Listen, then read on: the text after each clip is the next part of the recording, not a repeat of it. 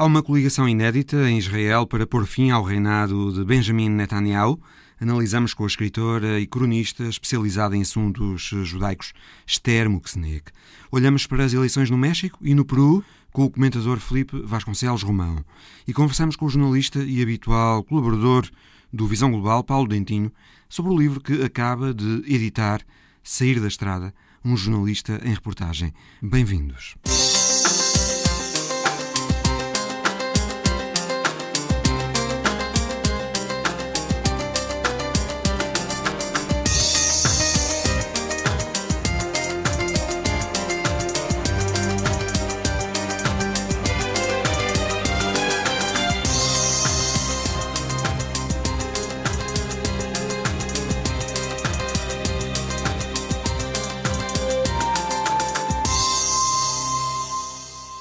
Em Israel, oito partidos que pouco ou mesmo nada têm a ver uns com os outros conseguiram entender-se numa enorme geringonça para tirar Benjamin Netanyahu do poder.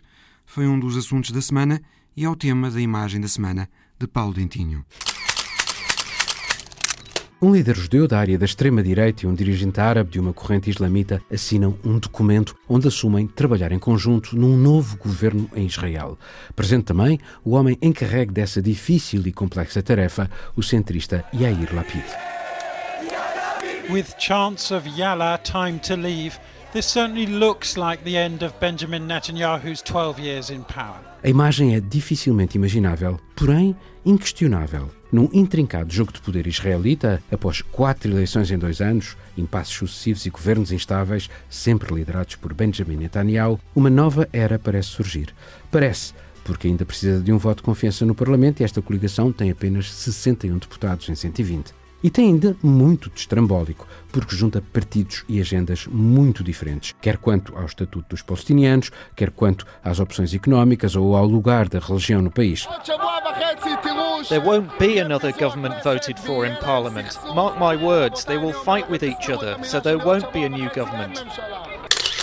São oito formações políticas, duas de esquerda, duas do centro, três de direita, algumas a roçar mesmo a extrema-direita. Além, claro, do tal partido palestiniano. E aí, apenas uma vez na história de Israel, houve um partido árabe a apoiar um governo, mas sem nele participar. Foi há quase 30 anos no executivo do homem que assinou o Acordo de Paz de Oslo, Yitzhak Rabin, e que, por causa dele, foi depois assassinado. O cimento que une esta formação heteróclita parece ser apenas então a rejeição que todos eles têm por Benjamin Netanyahu, o homem que esfiou o governo há 12 anos e que está neste momento a ser julgado por corrupção. Mas Netanyahu é um mestre no jogo político e até um novo executivo ser aprovado no Parlamento, ele fará tudo para que isso não aconteça.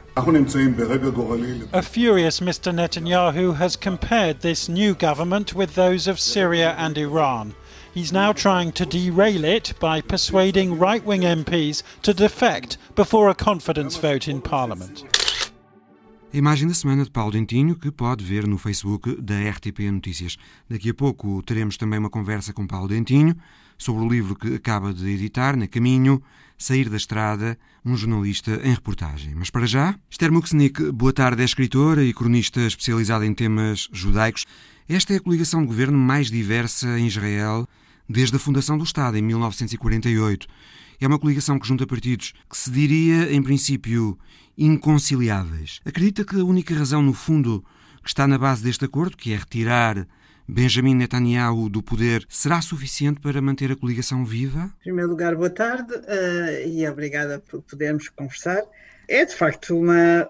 Eu, eu acho que é, é uma coligação inédita em, em, Israel e eu acho que é, uma, é um reflexo, eu penso que será o reflexo da vontade de uma parte significativa da população. Ou seja, a vontade provavelmente não tem a ver com a coligação em si, tem a ver com o objetivo da coligação, que é essencialmente, penso eu, destronar o rei Bibi. Portanto, será a vontade é? da maioria do eleitorado israelita destronar Bibi, Benjamin Netanyahu. Sim, penso que eu, eu não, não, sei dizer se é a maioria ou se é, mas em todo caso é uma parte muito significativa da população e penso que nesse aspecto é uma coisa boa. Agora, nós, eh, portanto, primeiro não sabemos se vai ser aprovado pelo Parlamento, porque, na verdade, o Benjamin Netanyahu está a fazer tudo e vai fazer tudo e deve estar a fazer tudo o possível para que isso seja impossível. Porquê é que considera... O Parlamento não, não, não vota a favor. Porquê é que considera uma coisa boa haver essa parte substancial do eleitorado israelita que quer destronar o rei uh, Bibi, como lhe chama? Eu acho que é uma coisa boa pelo seguinte: Primeiro, como disse, porque acho que corresponde a uma parte significativa da população. Segundo, porque incorpora de forma inédita um partido árabe, uh, neste caso árabe-muçulmano, não é? Portanto, porque há árabes cristãos em Israel, como se sabe, há árabes drusos, enfim, e há árabes muçulmanos. Uh, e, portanto, eu acho que isso é bom, porque, na verdade, tratam-se de cidadãos israelitas. São árabes, são muçulmanos, mas são cidadãos de Israel, não é mais, são cidadãos de Israel, não é? E, portanto, são cerca de 20% da população e acho que devem estar representados, acho muito bem que estejam representados, de facto, uh, não só. Uh, portanto, no apoio, etc., a este ou aquele uh, governo, mas que, que, façam parte dele. Uh, já estão representados na, na Knesset, não é? no Parlamento, já têm os seus deputados. Faltava, de facto, que façam parte também do poder, e eu acho que isso é, um, é uma coisa boa. Quer dizer, não é, não é uma coisa ah, boa nem má, eu acho que é uma coisa, sobretudo, natural, tendo em conta que representam enfim, eu não digo que esse partido seja o. Porque há vários partidos árabes, não é? Não, não digo que ele represente todos os, os árabes israelitas mas de facto um, representa com certeza uma parte importante deles e eu acho isso importante. Por outro lado, nós não sabemos bem o que é que vai acontecer. Primeiro, se vai ser uh, aprovado pelo Parlamento. Em segundo lugar, pode até acontecer, uh, que é que eles vão entender. Pode até acontecer que a coligação se desmembre ainda antes uh, do dia da confirmação do Parlamento, ou não? Não, isso acho isso que não. não. Eh, quer dizer, espero que não. Hum. Agora, é possível que não dure, mas não sabemos também. E nós não sabemos exatamente o teor das negociações naquilo que todos se, uh, digamos, se comprometeram. Eu acho que vão se virar mais, isto tem sido dito, e acho que será mesmo assim, às consequências da pandemia, às consequências sociais e económicas da, da pandemia. Aí provavelmente haverá um consenso, não é? Agora, é evidente que cada partido que faz parte desta coligação tem os seus in interesses próprios. Uh, e são diferentes uns dos outros, portanto, nós não sabemos. Mas eu acho que uh, há um grande. Eu tenho ouvido os comentadores estrangeiros e portugueses, e, tudo, e há, há, um grande. Como é que é dizer? Uma grande desconfiança. E eu, eu vou dizer, eu acho que pela primeira vez há uma coligação uh, de partidos que representam, como eu disse, uma parte significativa da população e que quer destituir um, uma pessoa que hoje em dia é, na minha opinião, pelo menos, é má para Israel. Por, pelo seguinte, Netanyahu era um homem, é, é, é um homem uh, ou era, enfim, sei lá, era um homem de centro-direita, nunca foi um homem de extrema-direita. Por exemplo, em 2009 ele fez um discurso na Universidade de Bar-Ilan, que eu lembro, que era favorável aos, aos dois Estados. Uh, Netanyahu prestou muitos serviços ao Estado de Israel, nomeadamente até como ministro das Finanças, que foi, etc. Agora, o problema é que nos últimos anos o único, a única, ou aparentemente aquilo que aparece como evidente para as pessoas e para, e para a sua própria política, é o seu interesse não só em prolongar-se no poder indefinidamente, como sobretudo evitar uh, a justiça. Como hum, sabe, ele está. Por causa uh, dos casos de corrupção em que está envolvido. Exatamente, e portanto o problema é que qual é a consequência dessa perspectiva que ele agora que ele tem nestes últimos anos? É de facto ele uh, aliar-se ao que há de mais conservador, de mais reacionário, de mais extremista que há na sociedade israelita e que não representa o grosso da sociedade israelita. E, portanto, isso tem muito a ver também com o sistema eleitoral eh, de Israel, não é? Que é quase proporcional, eh, praticamente quase totalmente proporcional. Portanto, eu acho que um primeiro passo era de facto este mesmo que está a ser dado, ou seja, uma tentativa de mudar de vida, de, mudar de poder. Uma tentativa uh, de instalar uma alternativa. Exatamente, porque dizer, dizer assim, ah, mas não sabemos o que é que aí vai, portanto é melhor continuarmos como estamos. Não, não, não. Vamos dar, vamos dar uh, margem. Aliás, a explosão de contentamento que se verificou um contentamento um bocadinho antecipado, porque não sabemos ainda o que vai acontecer. Uhum. Mas a explosão de contentamento que se viu nas imagens em Israel, é, é, eu acho que é, é, é clara. É esclarecedora. Claro há muitas apreensões e nós sabemos que nesta coligação há também, como o Bennett, por exemplo, que é um homem de, de direita. Naftali Bennett, que será, em princípio, primeiro-ministro nos próximos dois anos. Está, porque isso foi, foi, foi talvez o preço que Lapide, e fez bem, uh, que Lapide uh, cedeu, digamos assim, para que ele aceitasse estar na coligação. Nós sabemos que provavelmente a Bennett é uma forma de aceder ao poder. Uh, ele tem muito poucos deputados, são sete deputados no Parlamento. O Yair Lapid, o, o partido de, de Yair Lapid, uh, o Yeshatid, quer dizer, uh, te, temos futuro, há futuro, não é? Tem 17, é o segundo partido mais votado, não é? A seguir ao, a seguir de ao Benjamin Netanyahu, Likud. Uhum. A seguir ao Likud, exatamente, ao de Benjamin Netanyahu. Esther Muksnik, com uma maioria de apenas um deputado no Parlamento israelita, bastará, por exemplo, que Mansur Abbas, da lista árabe unida, retire o apoio à coligação para que ela perca a maioria de apoio ao governo.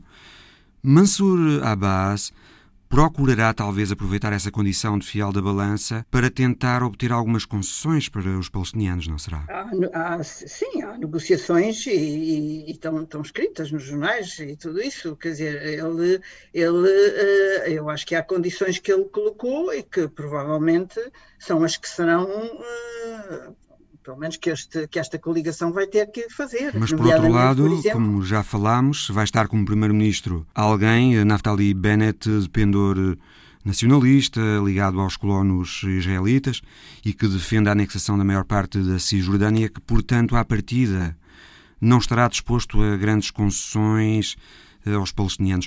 O que lhe pergunto é se eh, não vai ser preciso encontrar aqui uma qualquer quadratura eh, do círculo para tentar manter viva esta coligação, dado que estão aqui presentes forças tão diferentes, não é? é sim, eu acho que, mas é, é pronto, eu não conheço o teor uh, da negociação, da, da, essência da negociação que levou a. Agora, há compromissos que foram tomados e, portanto. Claro mesmo o Bennett eh, não for contra o que está expresso na coligação e, e, e vamos lá ver, na coligação tem três partidos, três, portanto tem o partido trabalhista, pronto, tem o partido Meretz, que é mais à esquerda, não é? Uh, o, o, trabalhista é, é mais de centro-esquerda, não é? Uh, e tem o partido árabe, portanto são três partidos, uh, pronto. Claro que, que o Bennett vai ser, uh, vai ser o primeiro-ministro uh, e depois vai ser o Yair Lapid, mas eu não posso, não posso especular, não posso dizer o que se vai passar, mas eu acho que se provavelmente não for respeitado o que foi acordado, obviamente que a coligação vai se desmoronar. E, e o Partido Árabe, por exemplo, uh, vai sair com certeza, não é? Portanto, Agora, não podemos dizer com absoluta certeza que terminou a era Netanyahu em Israel ainda? Olha, eu acho que pode Podemos? bem ter terminado, porque independentemente da coligação, eu também não acredito que a coligação que, que se reuniu exatamente para destornar o, o Benjamin Netanyahu, uh, não penso que se vá desmoronar assim de um dia para o outro, ainda há tempo de, de o Netanyahu se, se salvar. Até porque terá não, dado algum trabalho a constituir-se, não é? Deu muito trabalho, uh, com certeza, não sei, imagino que deu bastante trabalho, mas eu acho que. Hum, pronto, deve haver uma base em, em, que todos estão de acordo e penso que essa base pode não durar os dois anos até o Lapid vir para primeiro-ministro, mas poderá durar o tempo necessário para que, de facto, eh, Benjamin Netanyahu diga adeus à, à, à política. Esther Muxnik, muito obrigado. Nada. Os mexicanos vão hoje votar em intercalares para escolherem a nova composição da Câmara Baixa, que tem 500 lugares. 15 das 32 lideranças estaduais e mais 20 mil lideranças regionais e locais. Felipe Vasconcelos Romão, boa tarde. Estas eleições acontecem no momento em que o presidente do México, López Obrador, está a meio do mandato, já cumpriu três eh, anos e tem outros três pela frente. Estas eleições vão ser, de certa forma, um referendo López Obrador e ao seu partido, Morena? Olá, boa tarde. Vão, vão ser um referendo à primeira parte do mandato de López Obrador e a alteração do sistema político que se registrou com a sua chegada ao poder. López Obrador tinha já tentado várias vezes com, com o seu anterior partido, o Partido da Revolução Democrática, e conquistou o poder há três anos com este novo movimento, Morena, que é um movimento hum, marcadamente mais à esquerda, com um cariz populista do ponto de vista da sua liderança, é uma liderança praticamente incontestada, é um partido muito muito feito à imagem do próprio López Obrador e eh, nesse, nesse sentido é, é, é isso que vai estar em, em, jogo nestas eleições. Portanto, é um teste. Eh, as sondagens indicam que o Morena poderá não ter, não obter maioria absoluta na Câmara dos Deputados, mas terá sempre um resultado consideravelmente expressivo que poderá sempre ser avaliado como uma, um certo grau de aprovação por parte da opinião pública, por um lado, e uma incapacidade por parte da oposição de se organizar uh, e de fazer emergir uma figura uh, alternativa à liderança de Obrador. São eleições que hum, servirão para avaliar quanto apoio doméstico o Obrador tem para continuar no caminho de mais e mais controlo estatal no México. Exatamente, e são assim que vão ser interpretadas, e é assim que as lideranças personalistas e, e, e muito vincadas interpretam estes resultados em modelos presidenciais. Há, há duas questões em cima da mesa. A primeira questão é a questão económica, uh, e a gestão económica do país, onde há uma maior intervenção por parte deste governo em comparação com os anteriores, uh, mas não há propriamente reformas sociais progressistas, há sobretudo um grau de intervenção maior na economia que faz recordar um certo discurso de uma esquerda uh, do, dos anos 70 e que não entra pelos debates atuais e pelas bandeiras atuais da, da, esquerda mais contemporânea ou mais atual, e depois há a questão da violência, que não tem melhorado com estes anos, uma violência que é sobretudo medida Estado a Estado, uma vez que eh, as organizações estaduais, eh, o México é um sistema federal, eh, têm um, um, a grande margem de manobra na questão da segurança e na gestão da segurança interior no, nos Estados, uh, mas essa é uma questão que tem sido uh, apontada e que não tem melhorado ao longo da sua presidência nos últimos três anos, com as várias redes ligadas ao tráfico de droga a controlar alguns Estados e a pôr em causa, inclusivamente durante a campanha eleitoral, a integridade de muitos candidatos. Precisamente, Felipe, estas eleições tiveram muitas mortes. É impossível falar destas eleições sem referir as mortes de candidatos Morreram quase uma centena durante a campanha, sobretudo candidatos a presidente de Câmara que foram abatidos por gangues de droga, raptos e extorsões, eh, gangues que querem assegurar o controle de territórios. Os políticos estão nas mãos dos criminosos no México? Os políticos, sobretudo de dimensão local e em parte regional, estadual, estão, eh, em boa parte, reféns da atividade criminal que decorre nas suas, nas suas cidades e nas suas vilas e regiões. Uh, o mesmo não é tão claro do ponto de vista do governo federal, dos governos federais, uma vez que são governos que estão mais distantes uh, e o tal exercício do poder uh, no terreno não é tão visível num Estado de natureza federal como num Estado unitário. Uh, mas efetivamente há uh, uh, centenas ou milhares de, de, políticos ameaçados por todo o México e que, em função do peso que têm na economia e na sociedade locais os cartéis da droga e os grupos criminais, vêm-se obrigados a, a, ceder no dia a dia e a, e a permitir que haja um controle de, de, dos territórios por parte de organizações não estatais, organizações criminais. Esta atividade criminal foi ganhando espaço no México, que é um país de fronteiras, um país que divide a América Central eh, dos Estados Unidos da América, onde estão muitos dos consumidores daquilo que é traficado e, e, depois também há toda a outra questão da dimensão, da dimensão humana e do tráfico de pessoas eh, para os Estados Unidos, que também é garantido por organizações criminais. Obrador tem procurado impor uma política mais eh, socialista e nacionalista no México. Ele quer nacionalizar os setores do petróleo, gás e energia, revertendo a abertura ao investimento estrangeiro que foi feita a partir de 2013 com Penha Nieto.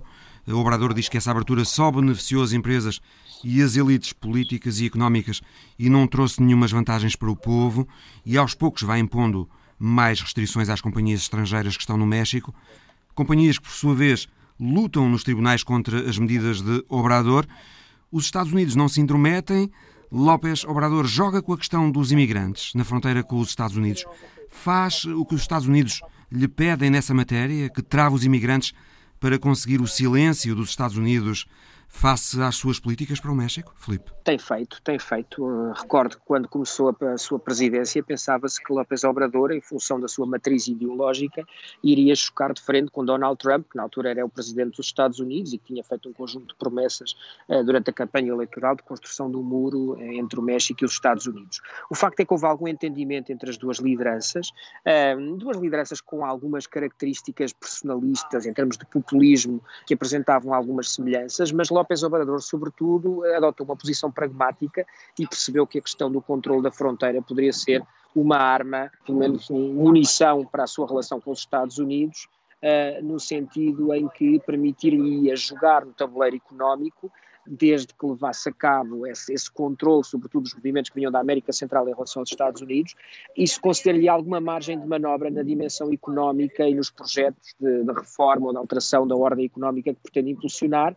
de forma a que os Estados Unidos não se sentissem tão hostilizados. Portanto, estamos aqui com uma balança que tem duas, duas, os dois pratos da balança, em que López Obrador vai tentando garantir que não hostiliza os Estados Unidos do ponto de vista da política migratória, tal como não fez com Trump, e ao mesmo tempo uh, avança na sua dimensão económica, nesse nacionalismo que o Mário eh, referiu muito bem, é que eu ligo ao que dizia anteriormente, que é a tal dimensão de uma esquerda, uh, que não está hoje necessariamente vinculada a estas causas, mas de uma esquerda muito ao estilo dos anos 60, 70 na América Latina, que lutava pela questão do controlo dos, dos meios de produção e pelo controle dos recursos naturais. Portanto, este discurso, este nacionalismo económico, que foi levado a cabo sobretudo por governos de, de esquerda, mas também por alguns governos de direita nos anos 50, 60 e 70 na América Latina, é aqui reavivado por López Obrador, depois de uma série de governos mexicanos e de presidentes mexicanos que optaram por um caminho inverso, pelo caminho das privatizações, da liberalização uh, e, da, e da atração de capitais estrangeiros. No México, o capital norte-americano é fundamental para a economia, ele representa uma larga percentagem do investimento estrangeiro direto no, no México, sobretudo porque a mão de obra aí é muito mais barata uh, do que nos Estados Unidos e há empresas norte-americanas que se fixam no México, que aí fabricam uh, bens, nomeadamente, por exemplo, automóveis, uh, e, e, que depois são, são importados ou reexportados, digamos assim, para os Estados Unidos, que podem, e essas empresas podem nos pôr à venda a custos muito mais baixos e também são exportados para outros países. Portanto, eu diria que eh, os principais problemas, os principais investimentos dos Estados Unidos no México não estão diretamente relacionados com a questão petrolífera e isso é algo que os próprios norte-americanos podem estar dispostos a deixar cair, desde que haja outros interesses em zonas económicas e em zonas francas que não sejam beliscados com a mesma intensidade. López Obrador tem feito avançar as suas políticas no México por intermédio de decretos, regulações e leis que consegue aprovar na Câmara Baixa. Mas para dar maior sustentação às suas políticas socialistas, teria de alterar a Constituição, o que não é fácil precisaria de maiorias que não tem eh, nem vai ter na Câmara e no Senado. Não, não vai ter. E, e não nos esqueçamos que os presidentes mexicanos só podem fazer um mandato de seis anos. Eh, portanto, daqui a três anos, López Obrador não se pode apresentar à reeleição e que, nesse sentido, também não há aqui, a não ser que houvesse uma, uma, alteração constitucional dessa natureza, que não me parece que seja minimamente previsível ao longo dos próximos três anos, sobretudo porque se prevê que o Morena venha a perder eh, alguns, alguns deputados, não venha a ter uma maioria tão expressiva e dependa de aliados, de outros aliados que estão na coligação eh, eh, juntos fazendo história, que nomeadamente o Partido, o Partido do Trabalho e partidos vinculados a uma esquerda mais radical. Não é de prever que haja esse tipo de alterações, mas é de prever que continue esta liderança unipessoal muito vincada e esta governação por decreto, eh, marcada por um programa eh, de, de, nacionalismo económico claro e de algum populismo na relação com a cidadania. Há hoje eleições também no Peru para escolher o presidente ou a presidente. Eh, concorrem Pedro Castilho, da esquerda populista, e Keiko Fujimori, conservadora, de direita, filha do ditador Alberto Fujimori, que governou o Peru nos anos 90 e tão impopular como o pai. Eh, Castilho ganhou a primeira volta, mas com uma percentagem muito pequena. Fujimori ficou em segundo, mas na verdade ficou em terceiro, porque em segundo, à frente de Fujimori, ficaram os votos brancos e nulos. E o eleitorado peruano está muito polarizado. Felipe, é muito difícil dizer quem é que pode ganhar esta eleição, não é? É, é difícil neste momento, sobretudo porque o Peru está no, no divã nestas eleições. Os, os eleitores peruanos têm que fazer uma, uma espécie de exame de consciência coletiva, porque há aqui quatro fatores muito importantes nestas eleições. Uh, alguns vinculados a candidatos, a um dos candidatos, ou um ao outro dos candidatos, os outros dois relacionados ao contexto político dos, dos últimos anos. Um, em primeiro lugar, está em causa, obviamente, o, o, passado, por ordem cronológica, a questão do passado violento dos tempos de Fujimori, com quem a filha Keiko Fujimori nunca rompeu de uma forma clara. Uh, esse, esse, é um primeiro aspecto. Fujimori foi um líder que levou a cabo um autogolpe de Estado, usurpou poderes que a Constituição não lhe atribuía no, no, no, período em que esteve no governo e implementou uma ditadura e é acusado de crimes que vão desde a corrupção, mas sobretudo à violência sistemática contra uma parte da população uh, uh, peruana. Ainda assim, Felipe, lugar... apesar de não ser muito popular, Keiko Fujimori pode federar o eleitorado conservador pode, para impedir pode. aquilo a que esse eleitorado chama o socialismo, o marxismo Exatamente. no Peru, não é? Pode, que representaria Pedro Castilho. Pode, e esse é um dos outros pontos uh, em análise. O, o, Peru representou nos últimos anos, teve que além da questão do passado Fujimori, temos a incapacidade do Estado peruano, tem tido, de conjugar o crescimento económico que representaram estes governos liberais do ponto de vista da gestão da economia, não conseguiram conciliar o crescimento económico com uma melhor distribuição, uma distribuição mais clara da riqueza do ponto de vista da oferta de bens públicos, e é isso que também coloca no centro destas eleições os milhares e milhares de mortos pela Covid-19, que coloca o Peru num dos países com mais mortalidade por habitante no, no âmbito desta pandemia. O Peru chegou a ser uh, apontado como exemplo de sucesso pelos investidores internacionais. A verdade é que, como o Felipe diz, eh, pouca da riqueza criada chegou aos bolsos dos peruanos, não é? Exatamente. Para além de se irem somando os escândalos de corrupção, uma pobreza galopante, ainda mais agravada pela pandemia.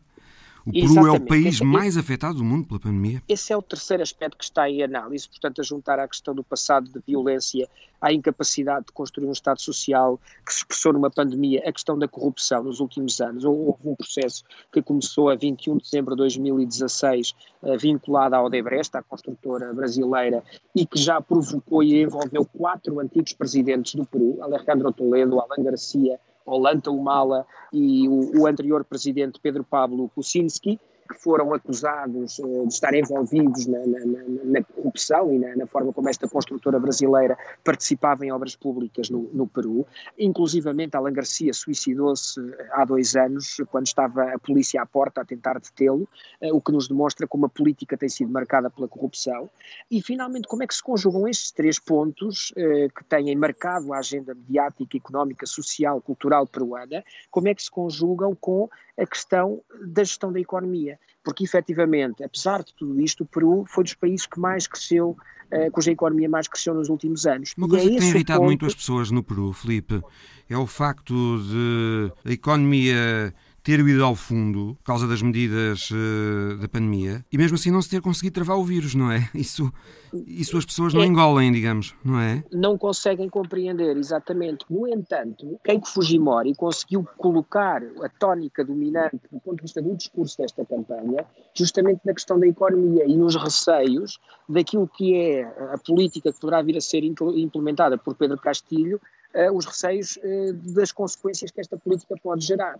Portanto, apesar de haver um lastre que afeta Fujimori praticamente em três dimensões, a dimensão da violência, a dimensão da incapacidade de criação de um Estado social, que o seu partido não preconiza, que o seu pai não preconizou, e a questão da corrupção que também marcou o seu partido político, que também marcou a atuação do seu pai, apesar disso, a campanha do medo tem, tem, está assente na questão das consequências desastrosas que poderia ter uma espécie de venezuelização do Peru. E este é o ponto principal. Portanto, Filipe, mas o descontentamento ter... Eh, social generalizado no Peru tenderá a favorecer eh, Pedro Castilho nestas eleições? Pode favorecer, mas no entanto há uma dinâmica que até os peruanos com menos recursos compreendem, que é a importância do dólar. O dólar tem sido um ponto, a estabilidade do, do, da, moeda, da moeda peruana em relação ao dólar tem sido um dos aspectos fundamentais na economia e é um dos aspectos que é mais acarinhado pelos peruanos, por causa dos receios que os países latino-americanos têm da inflação. Portanto, a inflação é aquilo que chega primeiro ao bolso das pessoas e para lá até de uma perspectiva estrutural em relação a querer ou não querer um Estado social, aquilo que os peruanos mais receiam é um surto inflacionário que lhes retire poder de compra. Portanto, neste momento, uma parte da campanha eleitoral assenta no risco em relação a uma, uma desvalorização da moeda que fosse inerente à chegada ao poder de uma, de uma formação radical ou de um governo radical liderado por, por Pedro Castilho. Tem havido muita há... fuga de capitais no Peru ultimamente. Exatamente receio, por parte com... de pessoas que já prevêem uma eventual vitória de Castilho. Vitória de Castilho, com receio disso. Portanto, Keiko Fujimori está a jogar neste plano porque quer fugir aos, aos três outros aspectos que referimos, que o Mário e eu fomos referindo aqui ao longo da nossa conversa. Portanto, nesse, desse ponto de vista, há que ver, no limite, se os peruanos vão votar com o bolso e com o receio de haver aqui um colapso económico eh, que, conjugado com a atual crise e com as consequências que a pandemia gerou no Peru, seria eh, um desastroso para a economia peruana, ou se vão jogar, eh, olhar no divã para a sua consciência e pensar naquilo que são estes aspectos que, de certa forma, são também corporizados por Fujimori eh, nesta eleição. Portanto, não é uma decisão fácil, não é por acaso que os dois candidatos são muito impopulares e não obtiveram resultados extraordinários na primeira volta. Não é também por acaso que as sondagens prévias à primeira volta indicavam eh, que qualquer dos quatro primeiros ou cinco primeiros candidatos poderiam ter passado à segunda volta, eh, e isso é demonstrativo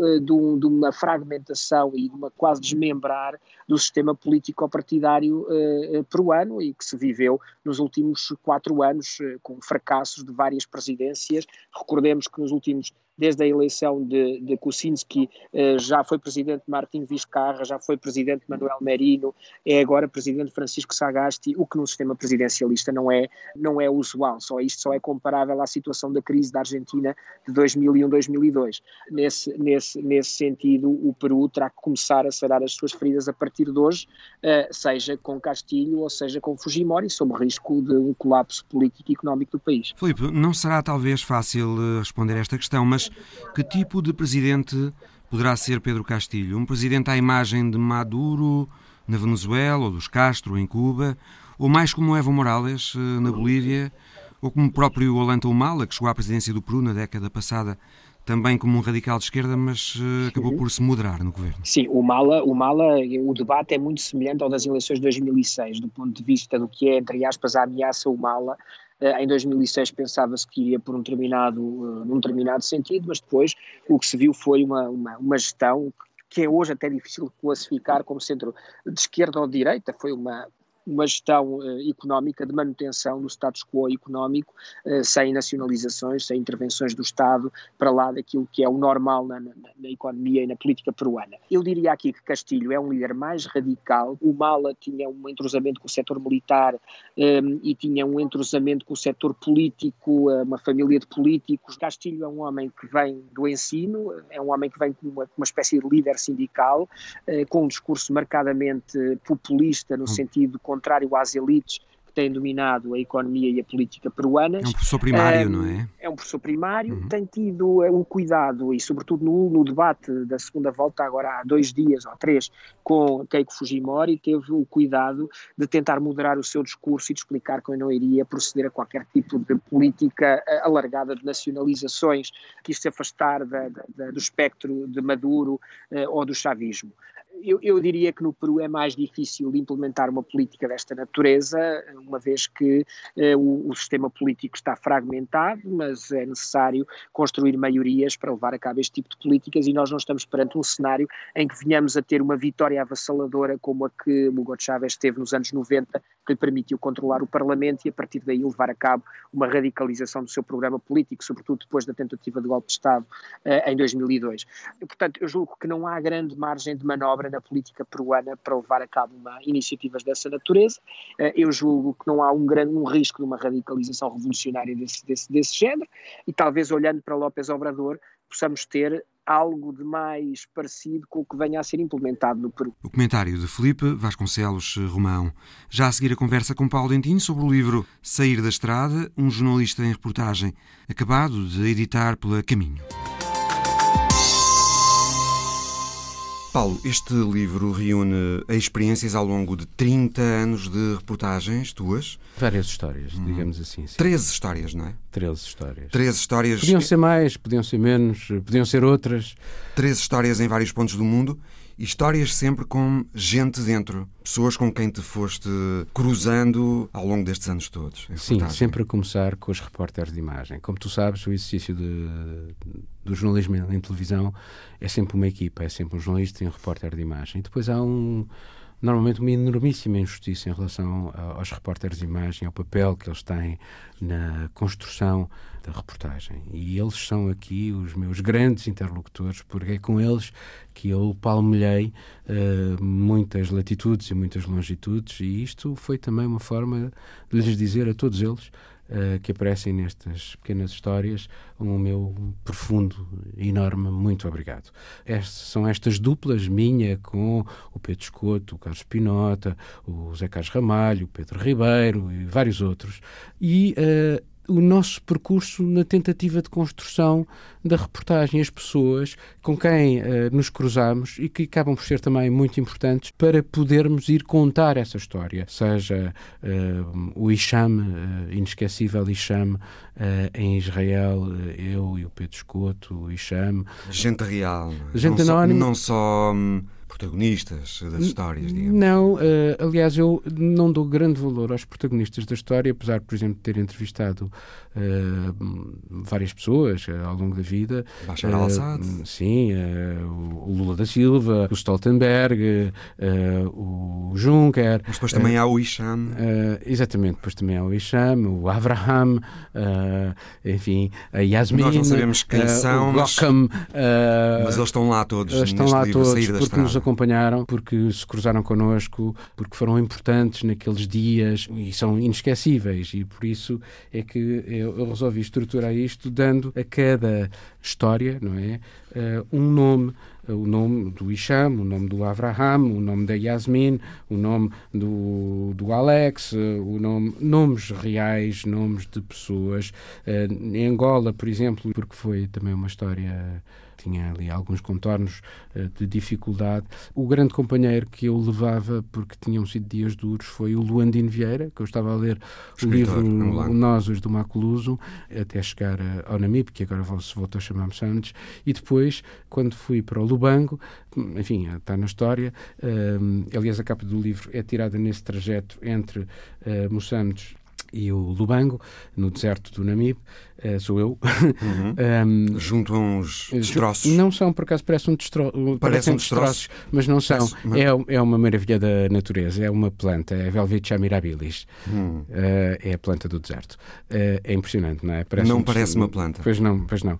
Parecem destroços e, de guerra e, ou coisa E, e nessa segunda parte da viagem fui, foi, fui muito acompanhado por um, um poeta angolano, o, o António Jacinto, um livro que me ofereceram precisamente no Namib, que era Sobreviver em Tarrafal de Santiago. Mas isto é.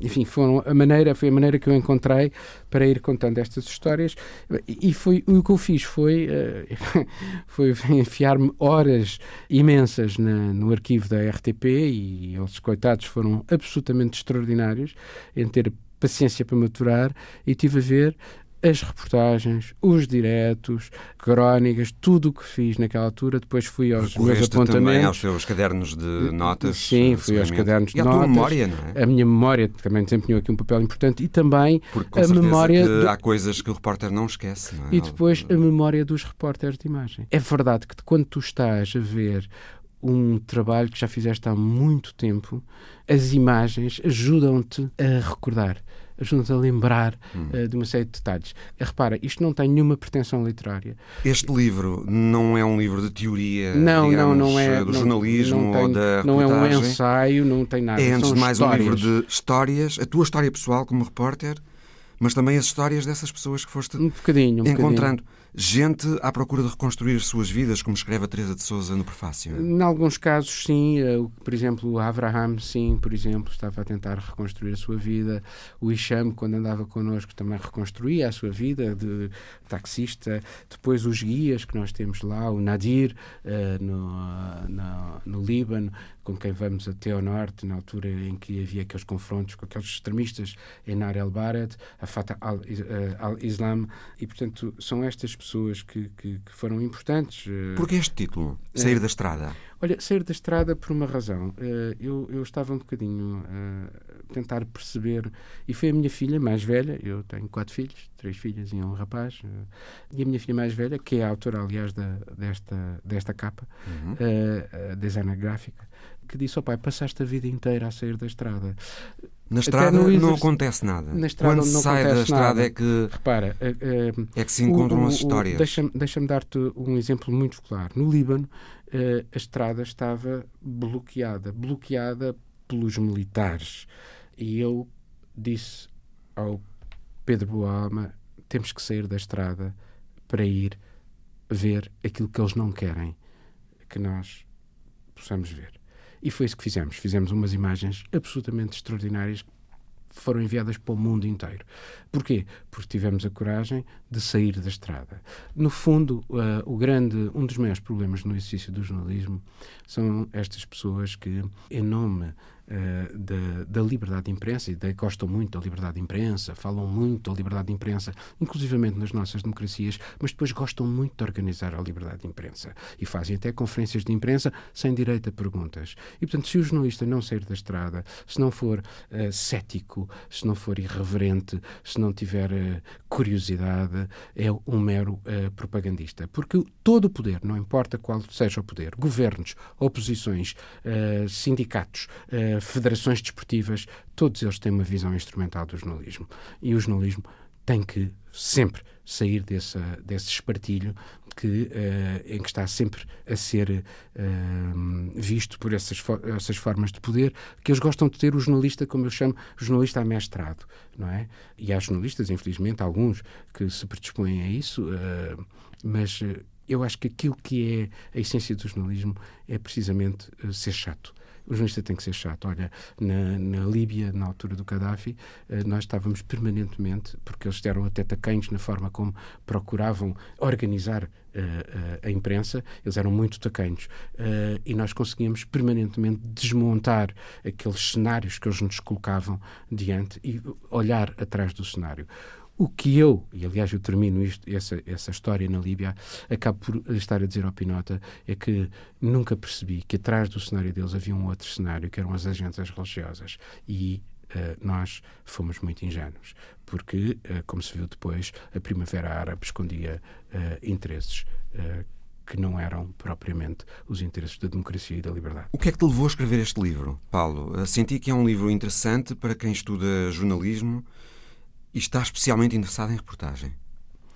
O, o que me levou a escrever este livro, uh, Mário, olha, porque podia, porque tinha vivido isto, porque passei por estas situações. Não pensaste em transmitir as tuas experiências uh, a estas pessoas uh, jovens que estão a não, não foi, uh, estudar jornalismo não, não, e que estão especialmente não, interessadas em fazer reportagem? Não, não, não tem nada a ver com isso. Olha, tem a ver com um gesto muito simples. Aqui há tempos estava a ler as memórias do Edmundo Pedro, um um histórico do socialista. Partido Socialista, uh, e uh, dei uh, por mim a encontrar um capítulo dedicado ao meu avô, António José de Lima, que era juiz na altura, juiz da Alfândega de Lisboa, que era um homem do, do Estado Novo, do, do, do, do regime fascista, e apesar disso, o, o, Edmundo Pedro fala bem dele, diz que era um homem sério. Hum. e que o condenou, que o condenou ainda por cima. E a seguir ao 25 de Abril, o Edmundo Pedro, e o meu avô nunca foi um homem de esquerda. Uh, a seguir ao 25 de Abril, o, o Edmundo Pedro foi bater à porta de casa do meu avô e tiveram a tarde inteira juntos. Ele teve-lhe a contar uh, o motivo porque uh, aquilo que não lhe podia ter dito na altura em que o meu avô o condenou. Depois encontrei também no arquivo uh, histórico-militar referências ao meu avô, Francisco José Dentinho, na Batalha de Alice. E, e ele recebeu. Durante a Primeira Guerra. Durante a Primeira Guerra, uma, uma batalha absolutamente central. Eu, eu devo dizer que, para mim, ter encontrado essas referências a essas duas pessoas tão importantes na minha vida levou-me também a pensar: pá, eh, eu se calhar devia fazer qualquer coisa para os meus filhos, para os filhos do, do, do Pinota, do Eduardo Jorge, do Pedro Escoto, do Pedro Ribeiro. Amanhã eles dizem assim: o meu pai uh, uh, andou por sítios inacreditáveis. E são histórias, são histórias, são as nossas histórias. 13 capítulos, ou histórias, não é? Uh, por ordem, pela ordem que aparecem no livro. Israel, Dili, Damasco, Paquistão, Angola, Maputo, Moçambique, uh, Líbano, Turquia. Foi duro, Maputo. Atenas, foi duro? Foi. Estiveste lá como correspondente, não é? Exatamente, e, e foi muito cruel, hum. devo dizer. E é isso que eu conto. Eu não conto.